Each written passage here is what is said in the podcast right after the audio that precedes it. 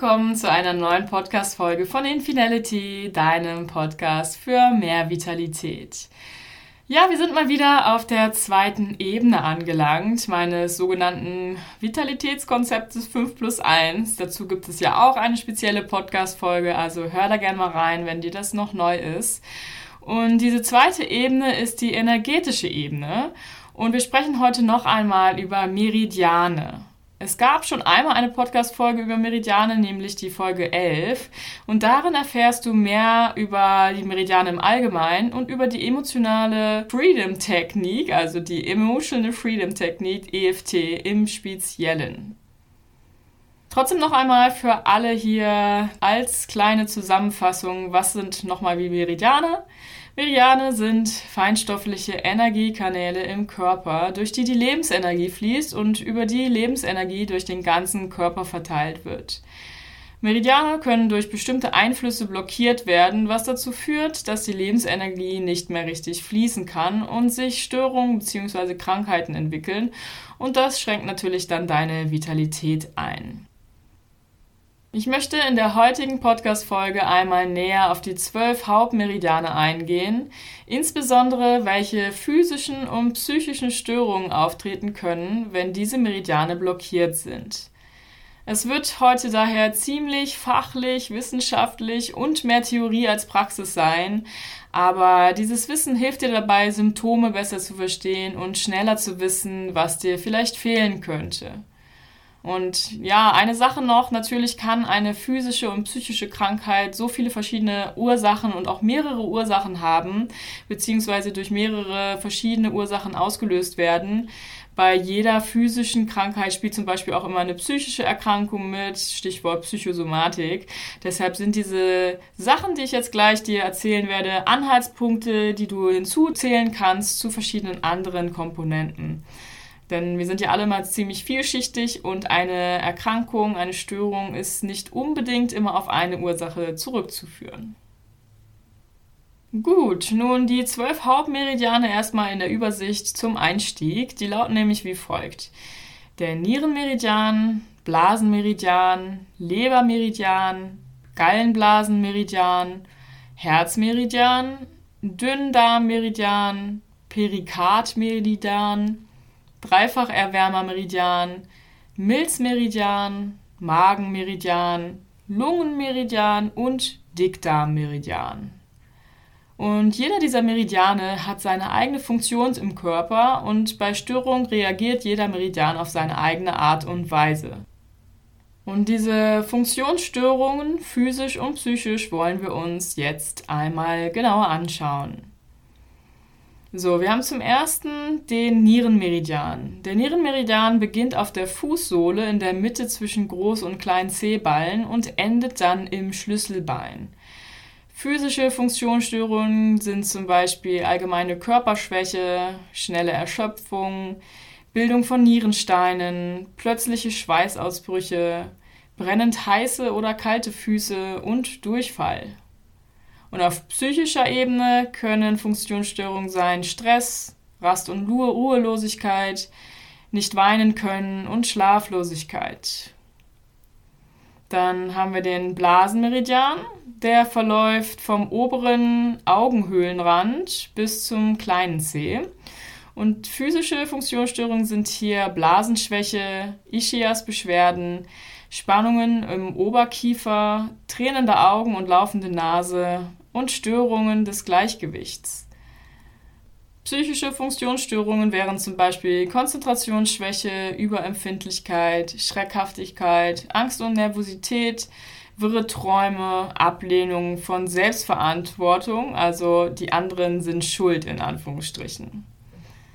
Ja, und du siehst schon an diesen zwei Meridianen, die wir jetzt gerade hatten, dass sehr unterschiedliche Funktionsstörungen psychisch und physisch auftreten können und sich manchmal auch Sachen vielleicht wiederholen, aber letztendlich sind diese Meridiane immer mit verschiedenen bestimmten Organen verbunden und dementsprechend kann man dann auch die Störungen zuordnen. Also wenn man weiß, welche Organe den Meridianen zugeordnet sind, kann man dann auch Rückschlüsse führen, was eine Störung verursacht werden kann, wenn ein Meridian blockiert wird.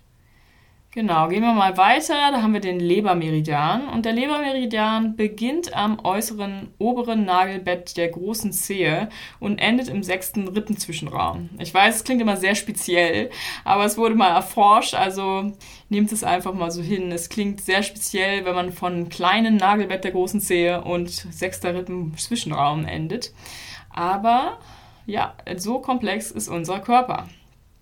Auf jeden Fall beim Lebermeridian gibt es physische Funktionsstörungen wie trockenen Hals, enge Gefühle im Rachen, Muskelkrämpfe, Entzündungen, Menstruationsstörungen und Schmerzen, Schwindel, Sehstörungen, Verengung der Brust oder aufgeblähter Bauch. Und psychisch dann starke Gemütsschwankungen, Gereiztheit, Frustration, Eifersucht und Hass, und Orientierungslosigkeit. Dann gibt es den Gallenblasenmeridian, der beginnt am äußeren Augenwinkel und endet dann am vierten C. Physische Funktionsstörungen sind Kopfschmerzen im Schläfenbereich, Migräne, Augenbeschwerden, Schmerzen in der Schulter und im Brustkorb, Aufstoßen, Bildung von Gallensteinen, Jucken und Tränen der Augen und Stoffwechselprobleme. Und psychische Funktionsstörungen sind Gefühl der Unruhe, Ziellosigkeit, cholerische Ausbrüche, Sturheit. Und ich finde es schon jetzt so, wenn man sich das so einmal nochmal Revue passieren lässt, sehr interessant, was für verschiedene Symptome quasi auftreten können, nur allein dadurch, wenn ein Meridian blockiert oder gestört ist, beziehungsweise die Energie gar nicht mehr richtig durch diese Meridiane fließen kann und dadurch eben die Energie gar nicht weiter in die Organe durch den Körper geleitet werden kann. Als nächstes haben wir den Herzmeridian und der beginnt am tiefsten Punkt der Achselhöhle und endet am inneren oberen Nagelbettwinkel des kleinen Fingers. Und physische Funktionsstörungen können hier sein Hitze- oder Kältegefühle, Schweißausbrüche und Schwindel.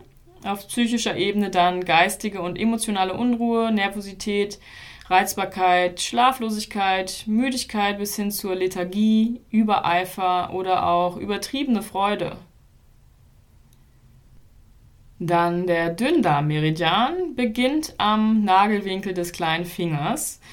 Und auf der Wange teilt er sich dann in zwei Äste. Die führen einmal zum Gallenblasenmeridian in den äußeren und zum Blasenmeridian in den inneren Augenwinkel.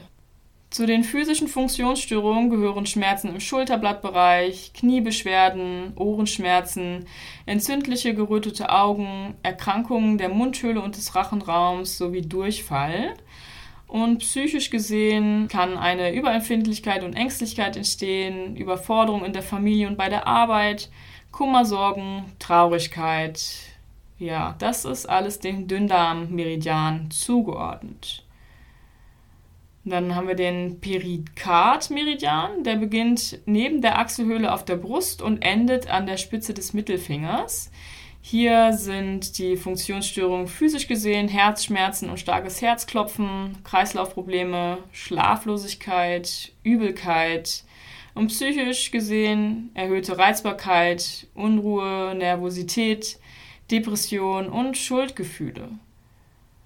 Ja, und weiterhin hier finde ich auch, dass man allein durch diese Symptome, die ich jetzt hier aufliste, ganz schön viel schon rausfinden kann. Vielleicht, ähm, ja, vielleicht schaust du auch jetzt mal schon innerhalb dieser ganzen Auflistungen und auch der kommenden Auflistungen, was du vielleicht für Wehwehchen oder Störungen hast oder mit was du immer mal wieder zu kämpfen hast. Und daraufhin kannst du dann mehr forschen, also für dich mehr herausfinden über diesen bestimmten Meridian wenn du zum Beispiel Kniebeschwerden hast, könntest du dich mal mit den Dünndarmmeridianen mehr beschäftigen.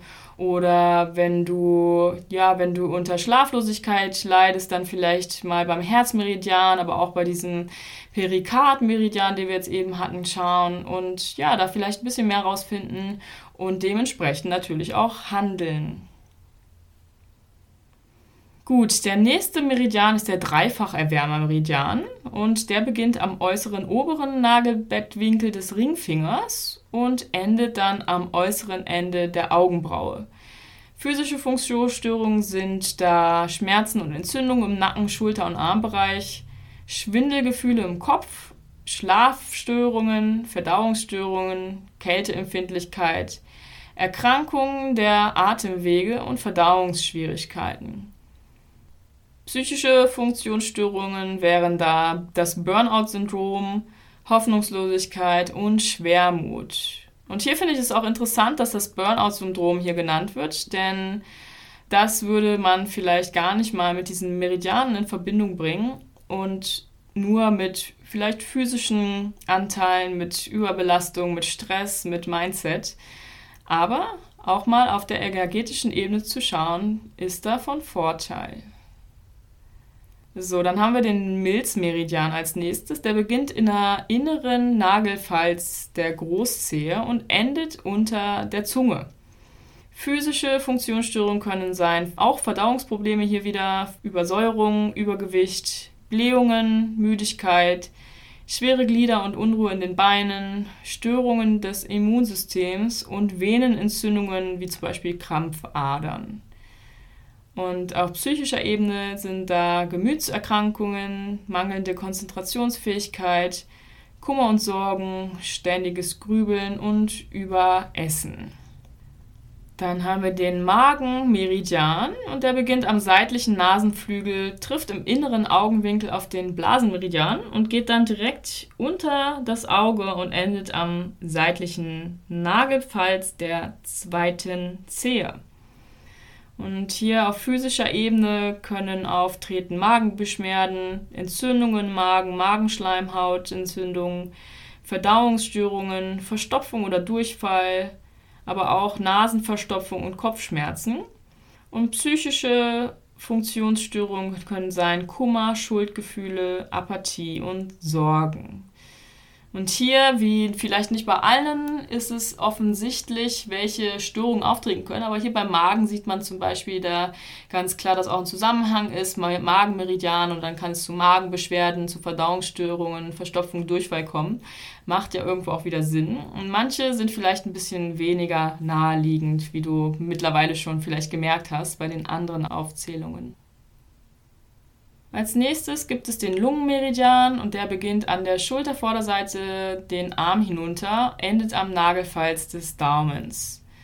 Physisch gesehen gibt es hier Atemwegserkrankungen, trockener Hals, schwierige Sauerstoffversorgung, Hautprobleme, Durchblutungsstörungen, schwitzende Hände, Schulter- und Rückenschmerzen.